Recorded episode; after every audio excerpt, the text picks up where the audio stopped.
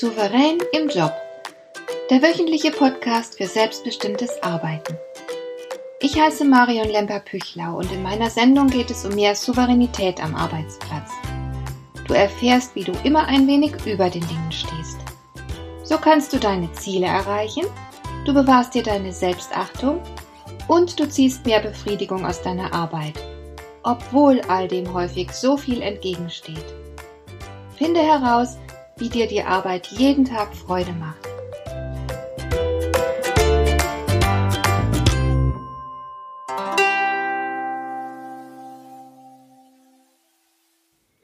Viele von uns tun sich nicht ganz leicht mit dem Start in einen neuen Tag. Für die meisten endet die Nacht mit dem Klingeln des Weckers. Und kaum jemand liebt dieses Geräusch.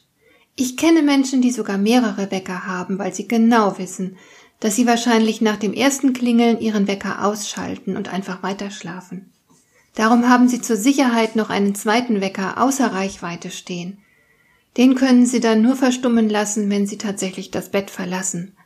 Und wer erstmal auf den Beinen steht, hat natürlich das Schlimmste schon geschafft. Ja, und so trickst man sich selbst aus. Eine meiner Töchter hatte beispielsweise lange Zeit einen Tageslichtwecker auf dem Nachttisch stehen. Der simuliert den Sonnenaufgang und er soll für einen sanfteren Start in den Tag sorgen. Innerhalb von maximal 60 Minuten wurde das Licht schrittweise von 10 auf 100 Prozent erhöht. Ich habe gelesen, dass angeblich weit über 90 Prozent der Benutzer behaupten, mit solch einem Tageslichtwecker würde man viel leichter aus dem Bett kommen und überdies den Tag auch glücklicher beginnen. Ich habe aber auch gesehen, dass solche Wecker zuweilen einen doppelten Alarm haben um auch die größten Schlafmützen aus dem Bett zu befördern. Also es kann nicht ganz so weit her sein mit der Leichtigkeit beim Aufstehen. Es macht wohl auch der raffinierteste Tageslichtwecker das Aufstehen nicht unbedingt zu einem Vergnügen. Und es scheint, dass sich die meisten von uns mit dem Aufstehen tatsächlich ziemlich schwer tun. Wir würden gern so lange wie möglich schlafen. Ich kenne nur ganz wenige Menschen, die echte Frühaufsteher sind und es morgens kaum erwarten können, ihren Tag zu beginnen. Es gibt sogar ein ganzes Buch, in dem mehr oder weniger prominente Menschen darüber berichten, wie sie morgens in die Gänge kommen. Es heißt Mein Morgenritual. Ich kann dieses Buch leider nicht empfehlen, weil ich es nicht gelesen habe und auch nicht lesen werde, denn letzten Endes muss jeder selbst herausfinden, wie er den Weg aus dem Bett schafft. Sicher sind aber zwei Dinge. Erstens, es ist bestimmt nicht souverän, so lange liegen zu bleiben, bis man sich schließlich fürchterlich hetzen muss. Einfach, weil die Zeit so knapp geworden ist. Und dann womöglich trotzdem zu spät zu kommen, irgendeine fadenscheinige Entschuldigung zu finden und sich rauszureden. Das ist nicht souverän. Und die morgendliche Hetzerei tut auch niemandem gut. Man beginnt den Tag ja gleich auf denkbar schlechte Weise. Vielleicht hetzt man noch seine Kinder und gönnt ihnen nicht ausreichend Zeit für ein entspanntes Frühstück. Wer gleich frühmorgens gestresst ist, der verliert viel schneller die Nerven, wenn beispielsweise die Kinder trödeln oder der Verkehr stockt und man im Stau nicht vorankommt. Und dieser ganze Stress ist vollkommen unnötig. Das ist kein guter Start in den Arbeitstag.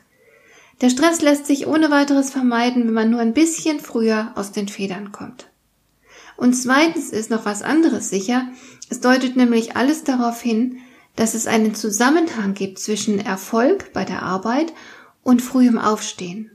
Egal wie der morgendliche Ablauf im Einzelnen gestaltet wird. Es scheint, dass sehr erfolgreiche Menschen nur selten Langschläfer sind. Also keine gute Nachricht für alle, die morgens schlecht aufstehen können.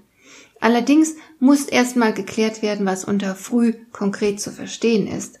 Es soll ja Leute geben, die schon um vier Uhr morgens aus dem Bett springen und den neuen Tag starten. Aber so schlimm ist es tatsächlich nicht. Im Durchschnitt erheben sich Frühaufsteher um 6 Uhr 27. Und das sollte ja eigentlich nicht so schwer zu schaffen sein.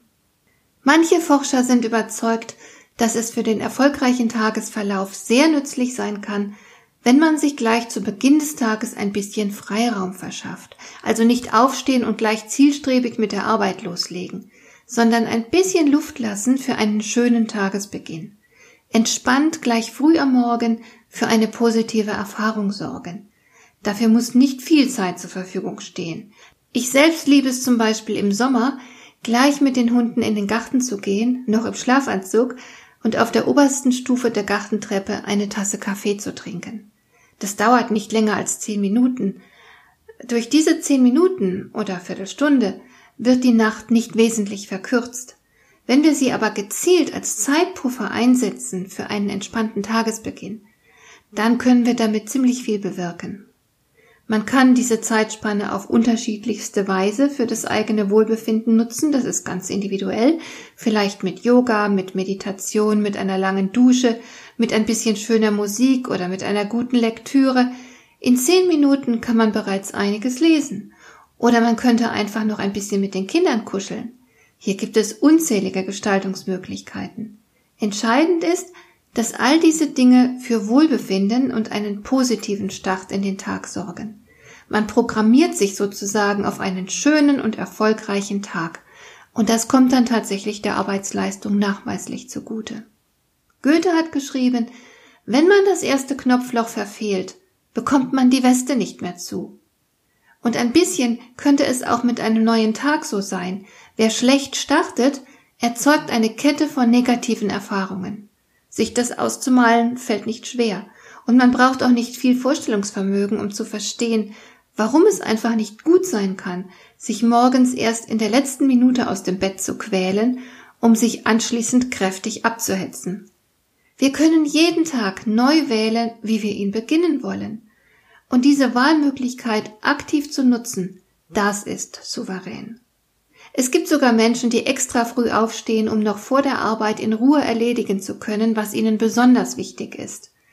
Denn wenn wir am Ende eines langen Arbeitstages zurück nach Hause kommen, dann sind wir ja oft so erledigt, dass wir keine Energie mehr haben. Dann bleiben oft auch Sachen unerledigt, die uns eigentlich wichtig sind. Es mag eine ungewöhnliche Idee sein, aber warum sollte man nicht einen Feiermorgen statt eines Feierabends genießen? Eine Art heilige Zeit für Dinge, die uns am Herzen liegen, die aber in der Alltagsroutine leicht zu kurz kommen, wenn wir nicht acht geben. Und damit wir früh genug aufstehen und diese heilige Zeit für uns nutzen können, müssen wir natürlich regelmäßig genug Schlaf bekommen. Das bedeutet, wir dürfen abends nicht zu spät zu Bett gehen. Es hilft auch, den Wecker nicht zu dicht am Bettrand zu platzieren. So tricksen wir uns selbst aus. Davon sprach ich ja schon. Man ist dann gezwungen, das Bett zu verlassen, wenn man den Wecker ausschalten will. Und es wäre auch gut, bestimmten Ablenkungen aus dem Weg zu gehen. Ich denke da vor allem an Handy und PC. Ich selbst bin anfällig dafür und gehe davon aus, dass es nicht nur mir allein so geht. Die Versuchung ist groß, erstmal Mails zu checken. Oder ich schaue mir an, wie viele Reaktionen es auf meine Anzeigen gegeben hat, ob die Leute Fragen zu irgendwelchen Beiträgen von mir haben und so weiter. All das lenkt aber nur ab und verkürzt die heilige Zeit. Darum sollten wir widerstehen. Vielleicht hilft es dem einen oder anderen ja, das Handy abends einfach komplett auszuschalten. Sicher ist, es gibt so früh morgens eigentlich nur selten etwas wirklich Wichtiges zu bearbeiten. Wir können das Handy getrost liegen lassen. Später ist auch noch genügend Zeit dafür. Wie du die Zeit vor Arbeitsbeginn am besten für dich nutzt, damit es wirklich eine Art heiliger Zeit für dich wird, das musst du selbst herausfinden. Am besten variierst du ein paar Mal und experimentierst mit den verschiedenen Möglichkeiten. Ich selbst habe zum Beispiel festgestellt, dass mir ein Kaffee sehr gut tut. Eine einzige Tasse genügt und ich fühle mich gleich viel wacher und habe sofort mehr Ideen für meine Arbeit. Darum nutze ich den frühen Morgen oft für meine Kreativität. Und das Tolle ist, wenn man gleich zu Tagesbeginn etwas Wichtiges tut, entsteht eine große Zufriedenheit, manchmal sogar Stolz. Ich kann deshalb anschließend viel entspannter und gelassener die üblichen Aufgaben angehen. Mir machen dann auch ungeliebte Dinge nicht mehr viel aus, weil das Wichtigste ja bereits erledigt ist. Dieser Effekt ist vielleicht der beste überhaupt an der ganzen Sache, aber wie gesagt, es gibt keine allgemeingültigen Rezepte für einen gelungenen Tagesbeginn. Finde einfach heraus, was bei dir am besten funktioniert. Dir gefällt dieser Podcast? Dann bewerte ihn doch mit einer Sternebewertung und Rezension in iTunes. Das hilft einerseits, diese Sendung noch weiter zu verbessern und andererseits, sie für andere Interessierte noch sichtbarer zu machen. Besuche auch meine Webseite lemper-büchlau.com. Dort findest du ein paar nützliche und kostenlose Downloads, die dir weitere Anregungen für deine Arbeit liefern. Das war die heutige Ausgabe von Souverän im Job. Schön, dass du zugehört hast. Ich wünsche dir viel Spaß und Erfolg bei der Gestaltung deiner Arbeit.